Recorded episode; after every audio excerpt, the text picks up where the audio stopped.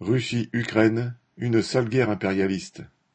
En Russie comme en Ukraine, deux pays issus de l'éclatement de l'URSS, le 9 mai est la date de commémoration de la fin de la Deuxième Guerre mondiale, au cours de laquelle sont morts près de 20 millions de soviétiques.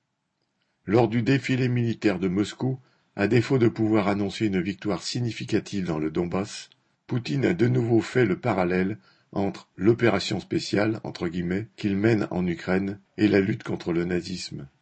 Ce parallèle grossier lui sert à justifier sa sale guerre et les sacrifices que les sanctions occidentales et la guerre elle-même engendrent pour la population russe et les familles qui pleurent les soldats morts. Dans son discours, Poutine est revenu sur les raisons profondes qui l'ont poussé à envahir l'Ukraine.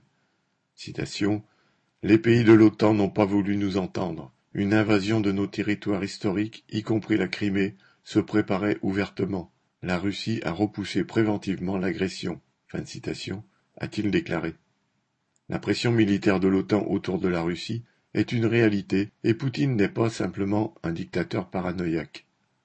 Pour ne parler que de l'Ukraine, depuis 2014, les États-Unis ont conseillé, soutenu et financé le gouvernement nationaliste de Porochenko arrivé au pouvoir après la chute du pro-russe Yanukovych. Ils ont incité ce régime à reconquérir par la force les régions séparatistes russophones du Donbass, entraînant, équipant et armant les troupes ukrainiennes, armées régulières ou milices d'extrême droite.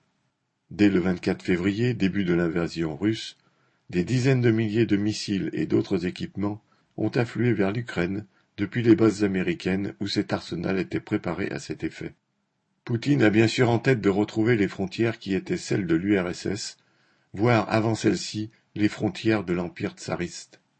Mais le régime qu'il dirige ne peut compter pour cela que sur ses missiles, ses chars et ses canons, et certainement pas sur le soutien des peuples. Le mépris sans limite de Poutine, chef de la bureaucratie russe, pour la vie et les sentiments de la population ukrainienne, en a renforcé le nationalisme, au contraire de ses attentes, et les troupes russes ont rencontré une résistance inattendue. Après ce revers, les parrains américains de Zelensky et du gouvernement ukrainien se sentent poussés des ailes et ne cachent plus leurs véritables objectifs.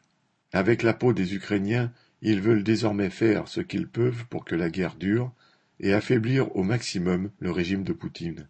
Certains parlent même de reconquérir la Crimée.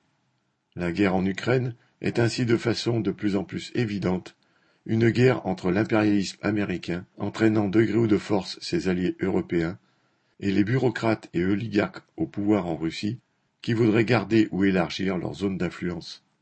Un des enjeux est le contrôle des matières premières et la domination des marchés.